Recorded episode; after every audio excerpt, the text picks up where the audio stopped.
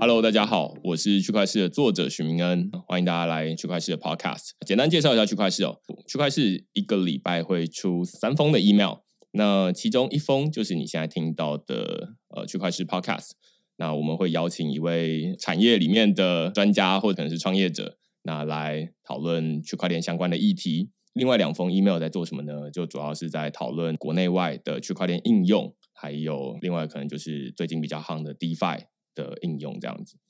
那今天我们就邀请到，很明显应该不是科技，而是一位大学教授，他是台大药学系的王继娟老师。那我们就请老师跟大家打声招呼。好，大家好，呃，今天很高兴受到明恩的邀请来，就是上这个节目。明恩说了，我的呃专业领域好像跟区块链有一点点距离这样子，那就希望透过等一下讨论，看看会不会有一些新的想法，或是更有趣的内容可以跟大家分享。其实我们在十二个小时之前才刚参加一个共同参加一个活动啊，那那个活动其实就是 My Data，应该是在台湾第一次举办这个线上活动这样子。我也是最近才开始注意到 My Data 这个东西啊，就是就我所知啊，它应该就是这个自己管理这个资料。那其实，在区块链领域，大家会很介意，就是说啊，那你的每一笔钱，通通都是经过自己的 approve，那这这里的钱不是放在银行，而是放在手机里面的钱包里面这样子。那其实资料也可以用同样的模式来进行。其实台湾，就我所知，其实台湾政府本来就已经有在注意买 data 这一块。那只是说，哎，现在开始有一些民间的倡议组织成立，然后就觉得，嗯，跟政府有可能未来可能会有一些协作，但是现在还没有。那回到老师这边，就是说，我们是因为买 data 这个主题哈，就是昨天刚认识这样子。对，那。我还蛮好奇，就是老师在之前为什么会接触到 My Data 这一块这样子？哦，对，呃，其实这件事蛮有趣，因为我我自己本身研究就是做资料分析，是做健康资料分析，所以呃，我觉得这也是刚好搭上热潮吧。就是在我出国去念书那个时候，可能因为。科技的进步跟以往没有这样巨量的健康资料，但后来可能因为健保啊，然后医院的电子病历系统等等开始，就是开始有了资料，然后那个时候也是呃，computation 的技术可能就是有办法开始处理这些资料，所以我原本的研究内容其实就是怎么样透过这些跟现在所谓大数据比起来不是那么大的数据，但是跟传统的健康资料比起来是所谓的大型的健康资料的数据库去。我们主要关心的是药品上市后的它的一些疗效安全性，以及它怎么样在市场上被利用，是不是会带来什么样的医疗的支出？这样，所以呃，其实我也是就是跟处理资料蛮有缘分的。对，那后来是因为就是大概在三年前，就是拿到很幸运拿到一个就是科技部计划比较大型的，就是哥伦布计划。那我们计划的内容其中一个部分是想要做健康资料的整合，因为呃，从研究端来说，就是大家可以。想象其实跟个人资料一样嘛，你可能有你的照片资料啊，贴在 Facebook 上的文字内容。我们健康资料也是一样，你有健保资料，然后你有你自己的电子病历资料，然后你可能自己在家里有一些什么血压、血糖资料。那其实大家去看诊的时候，临床端遇到一个问题，就是说这些资料其实是没有整合的。所以，比如说有一些人，像心衰竭病人，他可能就是每天要记录他的血压、血糖，那有的可能尿量、饮水都要记。可是去的时候可能就是一本，然后医师或者是护理师各晚上在那边翻，他没有办法很快的，就是掌握到这个病人过去的状态，或是他想要回溯这个病人，哎，可能过去六个月或一年。前发生什么事来做现在的这个病情的判断，会给他一个合适的治疗，没有办法。那以我们研究来讲，假设我们呃健保资料库里面，它其实就少了血糖值嘛，或血压，但那些东西有时候是重要，所以那个时候才会想说，是不是有什么方法可以让这些资料有一个比较好的链接？对，那后来就是卡住了嘛，就是因为各资的关系，其实这些资料本来就是没有授权，病人没有同意你说你可以串我，就是台大医院的资料跟北医的资料，对，所以。呃，刚好也是遇到就是 Numbers 的创办人 Tammy，就是有在做一些就是区块链的应用，所以那时候才想说，哎，其实就像钱这样嘛，类似的概念。如果资料就是你的资产，那它在不同的地方，是不是有一个什么样的方式可以把它们串起来？那我自己对于这个技术的想象的应用，其实我觉得会是蛮好的，因为它就会是以一个个人为中心的健康资料整合。那不管对临床治疗，或是如果个人愿意的话，对后面研究帮助其实会有很大的注意。我听到刚刚我觉得很有趣的两点，第一点是本来的这些资料可能是纸本，所以就是去到医院之后，然后他们就开始翻纸本这样 子。那所以当然纸本跟数位比起来，就是数位会比较有效率，至少我还可以设个什么搜寻区间之类的。第二个是这些资料其实是散落各地，如果它纸本就算了，那如果我有个地方就是可以找到你在各个台大、然后荣总、万方等等的医院的病例，那。好像也还好，对。那但是问题目前就会变成说啊，你在这边照完 X 光之后，那你要去另外一个地方重新看的时候，那你就要重新照，要不然就是你要去调这个病例。现在其实健保署也有在推动这件事，他们有很庞大的健保资料库。其实呃，他们也有鼓励医疗院所上传一些，就是以往健保资料没有，就刚刚讲的一些影像或者是检验值。对，那。呃，他们收集起来其实有几个目的啦，就是第一个当然就是希望能够促进临床的这个呃诊断的效率以及正确。像明天刚刚提到，就是说你在 A 医院照的 X 光，你去 B 医院就不需要再重复照了。那减少这样重复的情形下，其实是可以减省健保的支出。但是目前就是还是是由就是一个中央的单位来做这件事。其实之前有讨论过，就是卫福部的这个区块链应用，然后跟这个跨院调阅电子病历，大概有一点。点点了解，就是说，这个对于医院来说当然是方便了，但是问题就是说，现在健保让大家照 X 光很便宜，所以我其实不 care，就是说多照一次。于是，既然钱不是问题。那接下来就会是有人会告诉你说啊，那 X 光不能照太多，会身体不好之类的。那所以大家才会想说啊，那我要不要用掉？但是就我所知啊，至少我爸妈如果他要换医院，他根本就是说啊，那你就重照好了。那或者医师他也会觉得啊，那很麻烦，你可能还要签同意，最后就那就直接重照。或者他们还有一种可能比较腹黑的想法，可能就是基于对彼此的不信任，就是 我不知道有没有这种情况啦。比较公平的说法是。每一个医院的仪器不一样，当然看你做的检测嘛，对，所以说，比如说他有时候照的那个角度，比如说 X 光来讲，你是正面还是侧面，还是呃断层扫描那种，它是几切，就是说他把你切的多细，比如说是一百切，或是两百切，或是五百切之类的，就是有时候是诊断上的那个对考量，就是他们医师来还是会希望你再照一次，再就等于有点 double check 嘛，就是说你之前照，那我们是不是再照第二张，看看是不是还是一样的情况？那当当然，就后面还有一些其他理由。对对对对对，所以我会觉得之前有看到那个数据哦，就是其实现在跨院调阅电子病历的频率其实还是很低啊，对，使用数量不多，对，基本上可能最终当然是没有人在用啊，但是不是因为它不好，而是因为有其他比较复杂的因素，这就导致回到呃使用者来，就是说啊，那我们最后还是回到纸本好了，嗯，就是无论是申请保险啊，或者是调阅电子病历，尤其。现在可能比较常看医生，最大的族群可能是比较年长的长辈，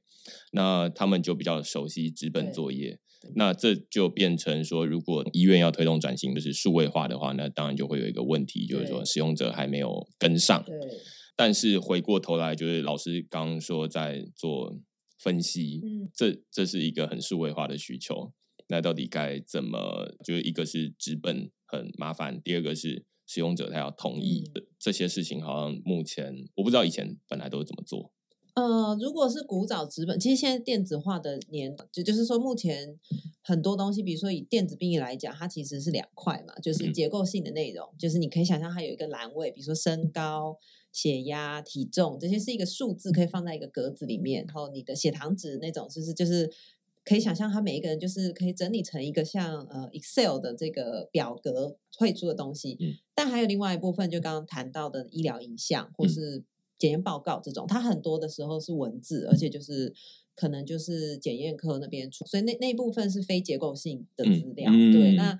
根据我们研究的内容或主题，就是我们有时候可能还是需要去判读这个非结构性的资料的内容。那那个时候就不管它是纸本或是电子，我们觉得还是要回去一个一个一个病人看。对，但如果以前面那一块结构性的资料来讲的话，其实目前呃，我觉得电子病历的系统已经是。蛮成熟，就是我们是可以直接把资料嗯输出去做整理，或是做视觉化的呈现。对，那要拿到他们这些资料的时候，需要他们的同意吗？哦，这是一个好问题，就是呃，应该是说大家在医院看病的时候呢，就像你用手机的 app 嗯一样，会有一个使用同意书，大家就是就是签名。那其中有一条其实就会说，你的这个个人的病历资料可能会拿来作为就是教学研究的使用。嗯对，我最近去看牙医的时候，正好他有给我签这个。我觉得在以台大这样的教学中心来讲是无可避免的啦，就是我们要训练后来的就是这些医疗人员。那当然，其实各自这件事情在医院是有非常严格的规定跟界限。对对，所以说如果你是临床上的需求或是教学需求。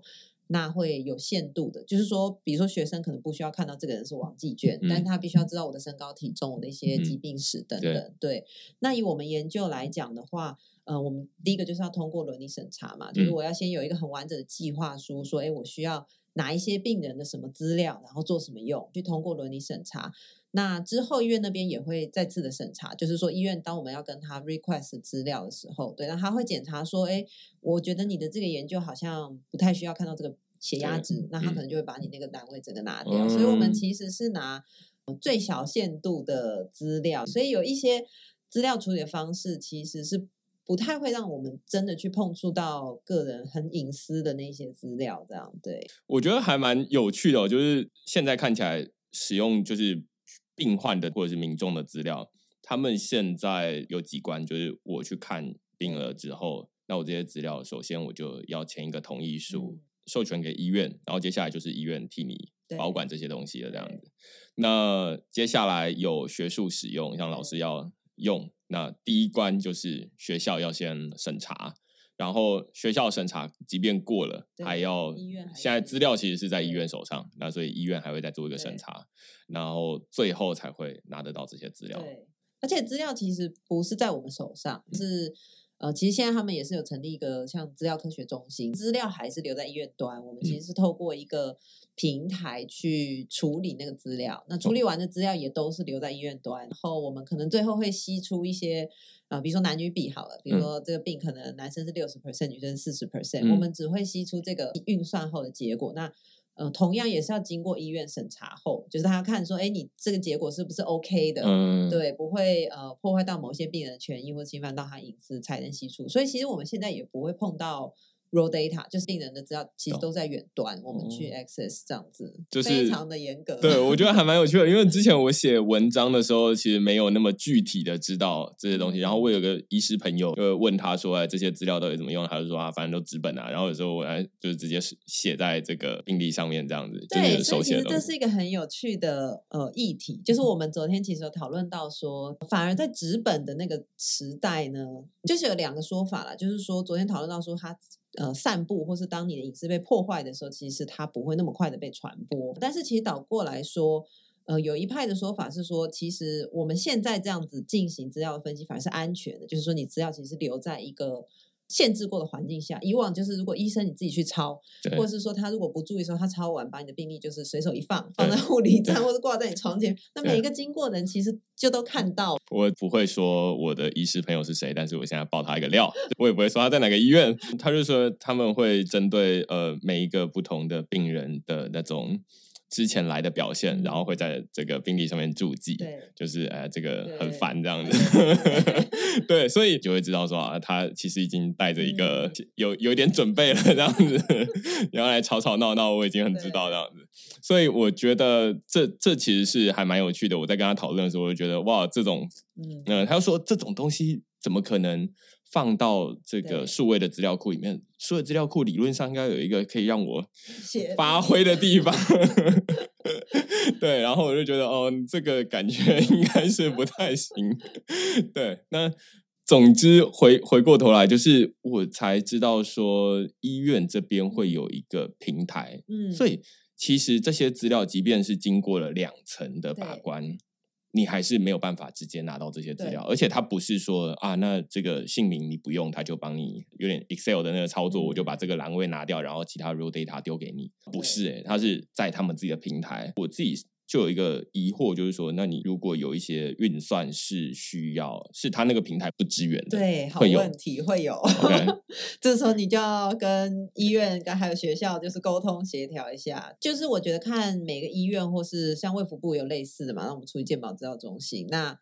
看他们的可以容忍跟支援的程度，因为医院来讲，其实他们非常非常考量治安的问题。那其实你要吸入软体，或是有东西要进出，对他们来讲都是一个风险。所以呃，基本上他们会支援一些固定的。那如果有需要，就真的就要去谈，看他能不能，比如说我今天要做个 AI 或是什么很对厉害的，对我需要一个特殊软体，可能就是看医院有没有办法。一的就是从医院端那边直接帮你去想办法弄到这个软体，或是看，通常他们比较不愿意你自己带一个软体进去，对，嗯有风险，哦，那他们真的是 要很严格。要对对对，一个是一部分当然是因为他们替所有的民众把关自己的病历资料。对我们当然现在会觉得说，如果是资料作为学术用途，嗯很多人可能就会欣然同意，就说啊，嗯那拿拿去用了，我能够贡献一点东西，尤其是嗯如果是对抗什么某些很重要的疾病的话。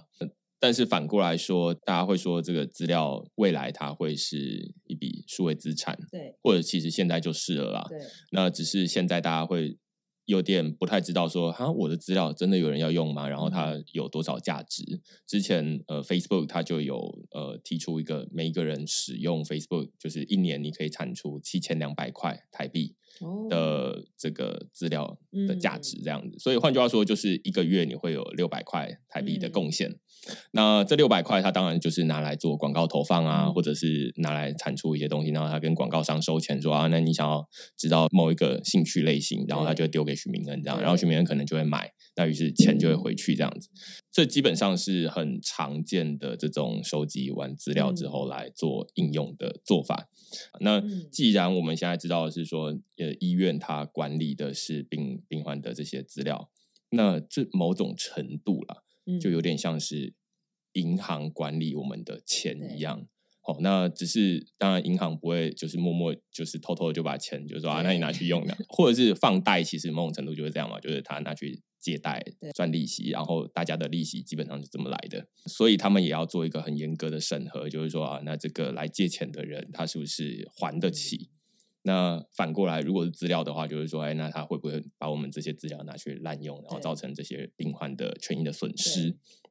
其实现在都很仰赖这个中心化的机构，我们就会说这叫中心化的机构，医院、银行。那他们把资料拿在手上，一部分当然是有好处啊，就是说嗯可以从中间找出一些更多的资料，但是也有很多的风险，就是我这些资料弄丢了或者是泄露了，该怎么办对这样子？那于是大家就可能会来告我这样子。那有没有一种方法？其实我相信，即便医院他们可能也越来越，我不知道有两有两种说法，一种是说，哎，我们因为有研究的需求，所以我们还是要拿到这些资料，嗯但是。最好是我可以拿到，但是我不要保管它。对 对，因为保管就有风险啊，谁谁想要保管东西啊？就是你使用 使用者自己保管这样，然后我要的时候我再跟你拿这样子。那所以这就其实是我觉得这是未来的一种模式啊，就是说可能甚至未来的钱，我们之之前在讨论去中心化金融的时候，某种程度也是这样，就是说钱是放在你自己的钱包里面，嗯那你要产生利息吗？那你就把这些钱拿去借贷。那有一些智慧合约，他们专门来做这件事情，那你就可以产生一些利息。但是你不需要把钱放到银行去，嗯然后交给银行做这件事情。那其实资料也可以做类似的模式啊，所以基本上就是我都是假设大家对这个金融领域比较熟悉，然后今天把它套用到资料。其实我觉得是呼应为什么我会想要参加 My Data 这个呃倡议组织的最主要原因。接下来可能也会有几集在讨论这件事情哦。嗯就是资料跟钱其实是一样的，而且资料在我们日常生活中越来越重要，那就会变成说你要把这些资料授权给一个单位，或者是你自己决定要授权给谁的时候，你自己到底知不知道？嗯对吧、那以前你可能就是这样签了，然后就靠这个医院。我其实不知道，就是在学术界会不会有说啊，在从这个医院拿比较简单，从另外一个医院拿比较会呀，OK OK OK 啊，那那那我就不细说了，还是你要细说？没有就每个医院有自己的 policy，有一些比较严格啦，对，然后因为病例资料真的是比较敏感啦，嗯。所以其实大部分的医院就我所知，都是呃有一个政策叫做资料不离院，就是基本上呃不会开放给院外的人员去使用这样子。对，那呃即使像我们，我们其实是在药学院嘛，我们也不是真正在台大医院下面的人员，那他们其实也是会要求我们在医院里面一定要有一个合作者。比如说一个医师或者一个药师，就是说在医院里面要有一个医院的人，我们才能就是去使用资料。所以，所以其实我们是不太可能就是去要到长庚啊，或是其他医院的资料，比较比较难啦。所以其实一部分也是跨院的问题啦。但是这反过头来就是对于做研究。对，当然是研究是资料越多越好。对，回过头来就是说我隐私跟呃资料资料的使用中间平衡。对我到底该拿到什么情况？然后我觉得还有另外一个情况，就是说前面有提到，就是说这些资料是纸本，那纸本就可能我可能是半年才来看一次医生。那呃，我最近半年的身体有很明显的不同的变化，这样子中间你就没有办法对。拿到这些资料，你就没有办法，你最紧密就是半年一次。那但是数位化，它可能就可以结合在你的手机里面，或者结合在你的很多不同的东西，那你可以及时回传。对，但是这又有另外一个问题，就是说你一开始签的这些是签纸本的东西，或者那但是你没有签说啊，那我的手机资料一起给你。对，那你到底该怎么给资料？一部分是因为给出去，这是涉及隐私的问题。然后他能不能拿到拿来做研究，这可能是涉及研究便利性的问题。对，那这之间到底该怎么拿捏？目前看起来好像没有一个很简单的方法。对，我们我们在等区块链的发展。对，所以我目前看起来，我觉得还蛮有趣的是，我不知道区块链它是不是能够做到这件事情啊？只是说这些资料他们之间可以串接。首先，当然是资料要可以透过数位的方式流通，然后可以呃很简单的授权。对。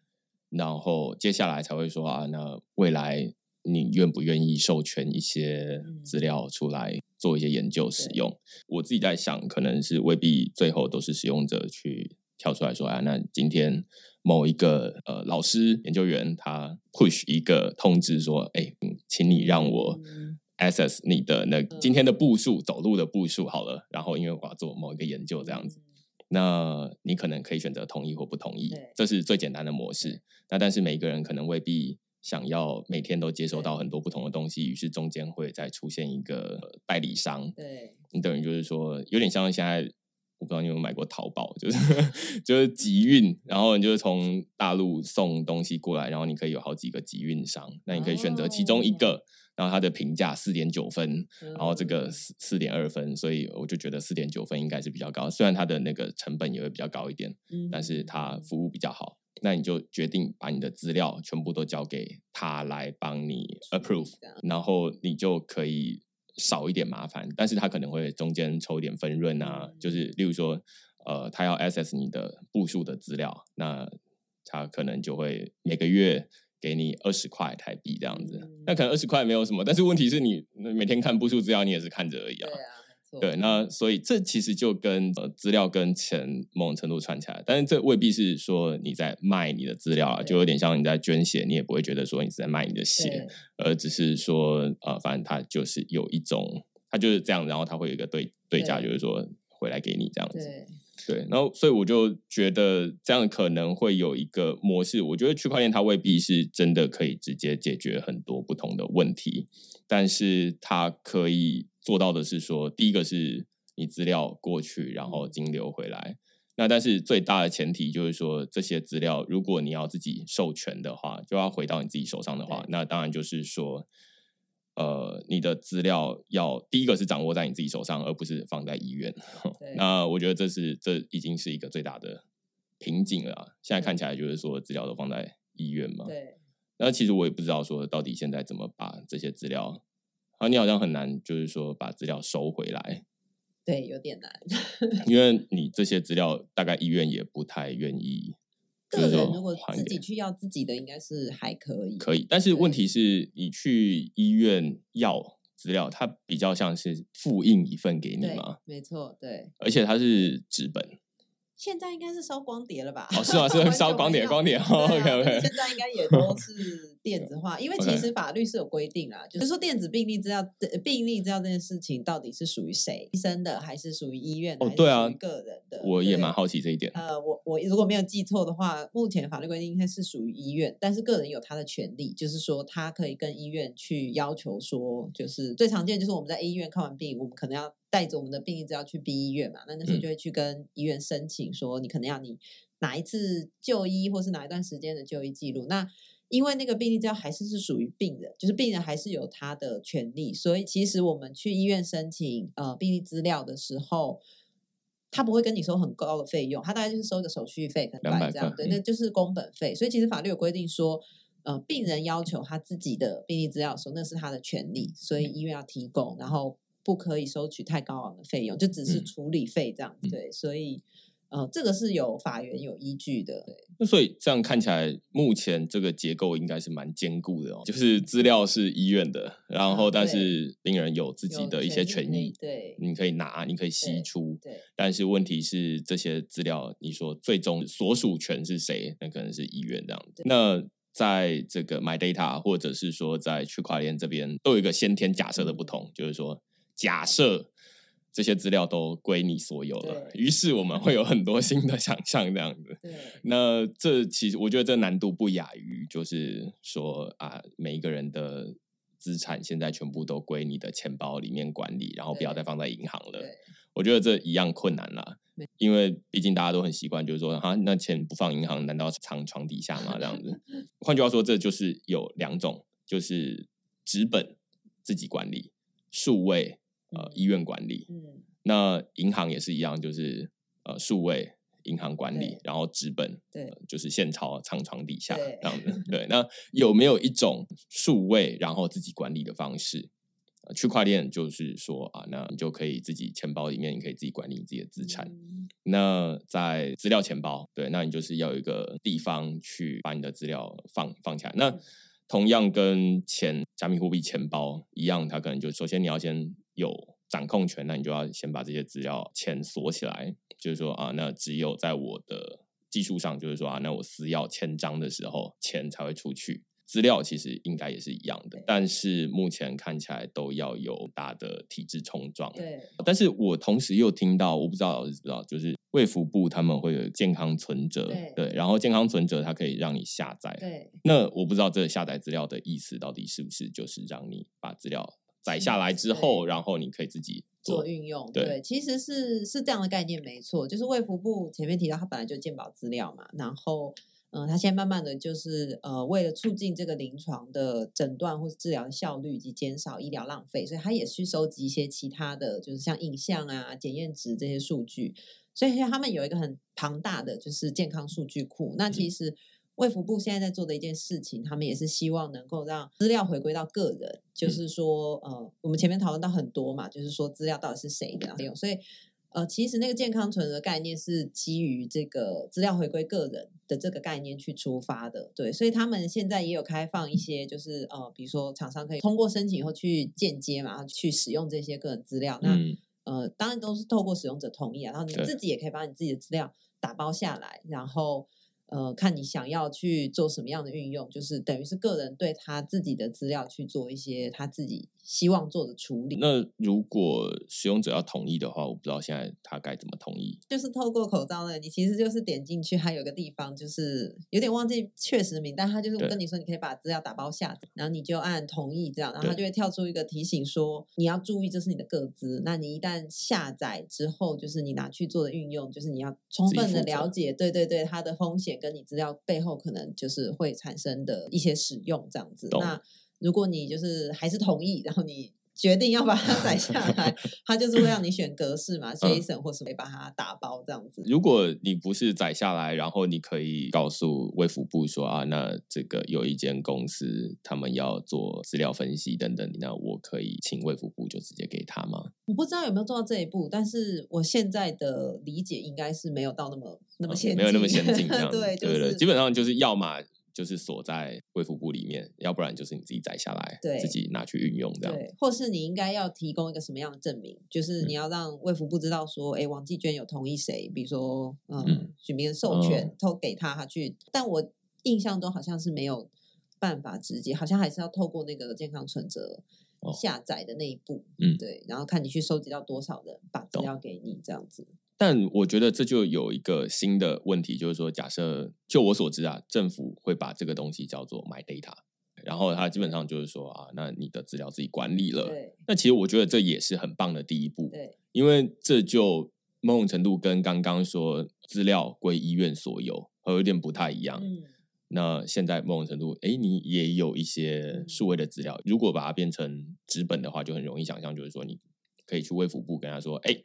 那个我要申请我 这一辈子的所有的资料下来，这样子，然后他就印一叠给你，这样，然后不用钱。对 对，然后你就可以抱回去。然后，但是只是现在数位的东西，你不需要就是找一个东西储存，你就是占一个储存很小的储存空间而已。那于是未来当有，例如说申请保险，他说：“哎，那我想要看一下你的健康资料。”那你就抱着这一叠。但是我觉得这就有一个问题，就是说，其实未来要使用的人，我不知道说他确切要的是什么。如果是纸本的话，我当然可以抽出一张出来，然后给他说啊，这就是你要的。但是如果资料一多，尤其是数位的，嗯，那我相信很多人就懒得去用，或者是不会用，那我就好像没有办法做这资料控管，于是就会变成那整叠拿给你。其实我也担心对说他可能把，因为这已经不是医院授权，医院授权它有一套完整标准的做法，就是去审查，对然后抹掉一些不必要需要知道的东西。但是如果是你自己整叠对报去给他的话，那你就要自己负全责。对，没错。那有没有一种简单的方式，去让这些数位的资料你自己授权给他，然后但是你同时又能够管理？我觉得这可能是未来 My Data 要做，就是政府或者是民间啦，就是科技来做的事情，就是说啊，那他现在要跟你拿的，就是你上次下载手机里面的体重资料啦，嗯。我只拿这个，嗯，我不拿其他的。对，我觉得这样使用者就比较容易，感觉比较像是未来这些资料感出了打包下载当然是第一步，嗯。但是打包下载之后，我得要想办法区分，就是说嗯。到底什么是什么。对那接下来对方他他才可以按照这个不同的类别去抽说他要的对，没东西。错。其其实我觉得这也是呃涉及到每一个人对他们资料的势能吧，就不管是它的价值，或是它内容，或是嗯它可能有的应用，就是其实。如果有一天资料真的回到每一个人自己去管理的时候，你还是要对那个资料本身有一些些的了解，你才有办法去进行授权，或是去同意说哪一个部分可以给谁进行什么样的事。我觉得最最简单的比喻可能就是 Facebook，当你在第三方用脸书登录的时候，它就会跳出来说啊，它会拿到你的姓名、电子邮件，然后跟你的朋友资料哦。你要不要给他对？某种程度是这种，那资料就会是说，那他会拿到你的姓名、性别跟生日哦。那你要不要给他？对你可能觉得啊，这三个他是必要的，那你就给嗯他这样子。我觉得模式应该是蛮类似的，应该是会是像这样，对对对对。但是这是理想上的情况啊，对理想，但是即使是 Facebook 啊，他说他会拿到你的一些，比如说活动记录或是好友资料，其实你还是不知道那个后后面是什么嘛。说对活动记录还是一个很广的名词。我们医学来讲，我们可能会说，哎，我们会需要你过去呃三个月的这个检查记录，是检查记录要到检查什么多这样子细对对对检查什么，其实后面都还有很多可以讨论的空间。对，所以这就变成说，你要授权一部分是，除非啦，就是使用者他有透过这个东西，他能够很明确知道说我授权出去的背后的利益到底是什对么。那我们有一个 incentive 驱动我去做这件事情，我就会觉得哈哈，你不要烦了，就是整包拿去吧，要不然就是我就不管，我就按照现在这样子，好像也过得蛮好的。对那我不知道，就是未来会变得怎么样？目前看起来没什么问题啦，只是未来如果我们要让从医学进步的角度来看的话，那就是说，那他们要拿到更多的资料，然后使用者要。更频繁的授权，这到底使用者有没有这样的意愿？就是一起嗯让台湾的医学更进一步。反过来说，就是大家有没有这么多的时间？大家有没有觉得说这些资料应该要自己管？我觉得这看起来还要对蛮长一段时间的。那最简单的 incentive 可能大家就会，我觉得未来，因为我们今天都会讨论的是说资料放在。中心化的机构，然后跟资料自己管这两种情境啦。那只是说，我觉得接下来资料自己管。可能离现在还有点距离，但是我们大概某种程度也看到卫福部在把这些资料让使用者自己载下来，对吧？那载下来之后，我们接下来就会是想说，那这些资料到底能用在哪些地方？那于是你就会变成是有点像是有一笔钱，你本来其实有点存款在呃银行那边的概念，然后你现在就是说啊，那你现在可以把这些钱拿出来自己用了。对，那以前这些钱要怎么用，你都要。看说这个银行它跟哪个店家有借接，他可能还没有办法直接把钱直接拿过去给他，那他们要经过一些伦理审查才能够把钱拿过去。那现在就会是你把钱拿过来之后，你可以自己决定说你要把这些钱交给谁。未来到底这些资料会怎么用？目前好像没有一个比较，大家都还在找创意，就是说我这些资料。一部分是可能可以授权给，例如说最近可能就会想要看你的旅游史啊，或者是那你之前有没有一些生病的历史这样子？那这可能他未必会给你钱，或者是他可能会有一些奖励啊，或者是给你一个勋章啊等等东西，然后大家就会变成收集这个东西这样子。其实我不知道这未来到底 incentive 会怎么设计，这感觉会有一套新的做法，但是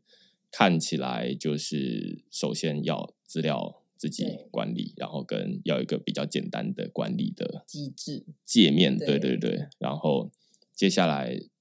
我相信绝大多数的这资料使用者都是很希望可以直接去接这些资料来用啊。那所以，如果当你说，哎，原来已经有资料可以让我们接了，那我们大概会很快的开发一个很简单的界面，让使用者可以赶快把他的资料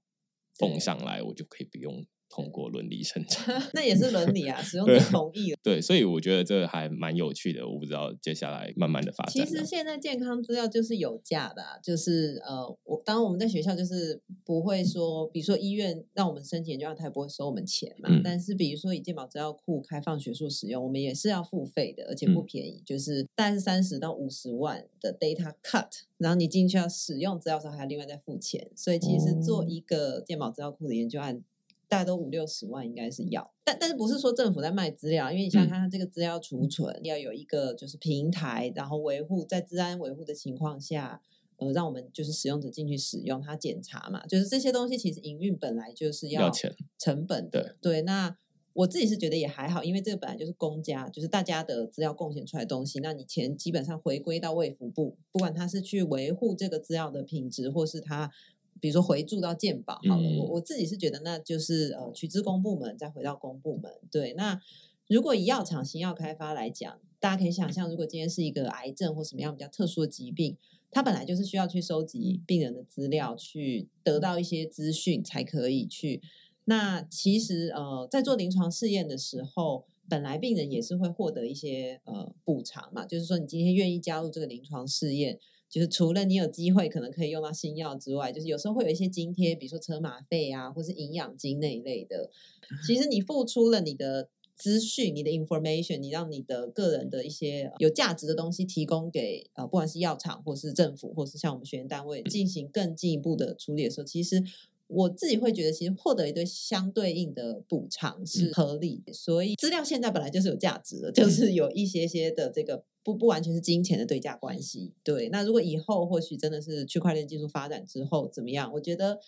如果你每个月就是愿意贡献一些资料，然后可以换两杯星巴克，也是 蛮好的。哦，对对对，所以我觉得接下来可能比较有趣的是说，既然现在资料有价，那为什么现在大家还没有拿到钱？对，最主要原因是因为这些资料它没有办法很便利的流通。第二个是金流医院，它可能或者是卫福部，它可能有收到一点钱哦，但是它也不可能就是逐笔就是您今天贡献了两块呢，然后我就两块汇钱到你的银行账户，你会觉得怪怪的。那更何况你接下来每次看病的时候，你就是一开始填出诊的时候，你还要顺便填你的银行资料，这样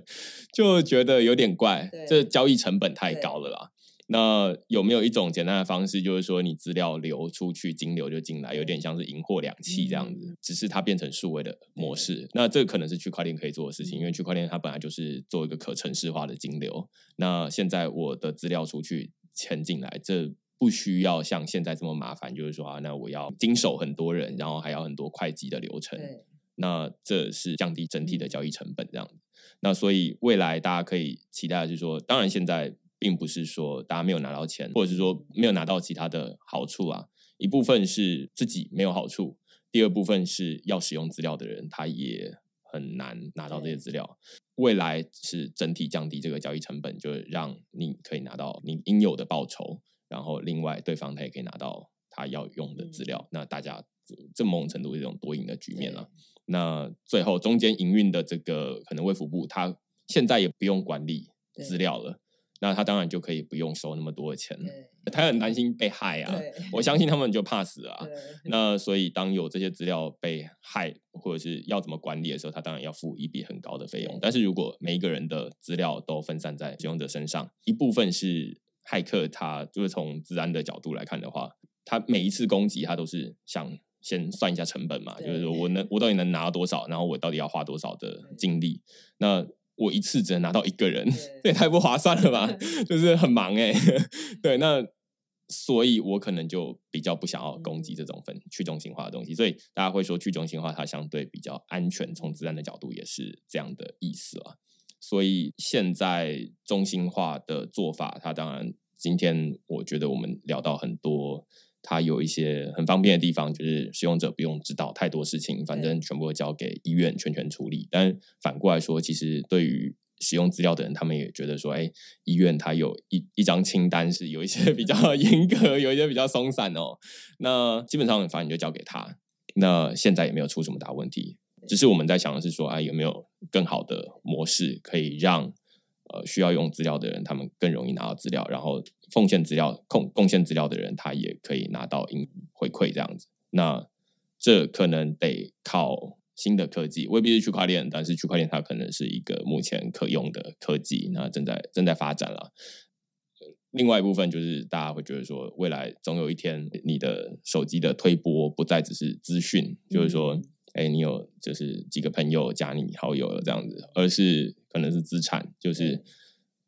而不只是你传出去，你未来会有很多零零碎碎的钱一直进来，就是说，哎，你这个资料被谁用了，然后他愿意花多少钱去买这个东西这样子。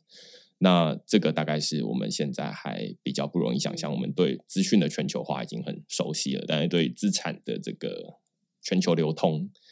你大概还不太知道说大概是怎么用。那既然你都已经把这些资料拿着了，你当然就未必是授权给台湾。对，你就看全球谁愿意出更高的价格。如果你是这个金钱取向的话了，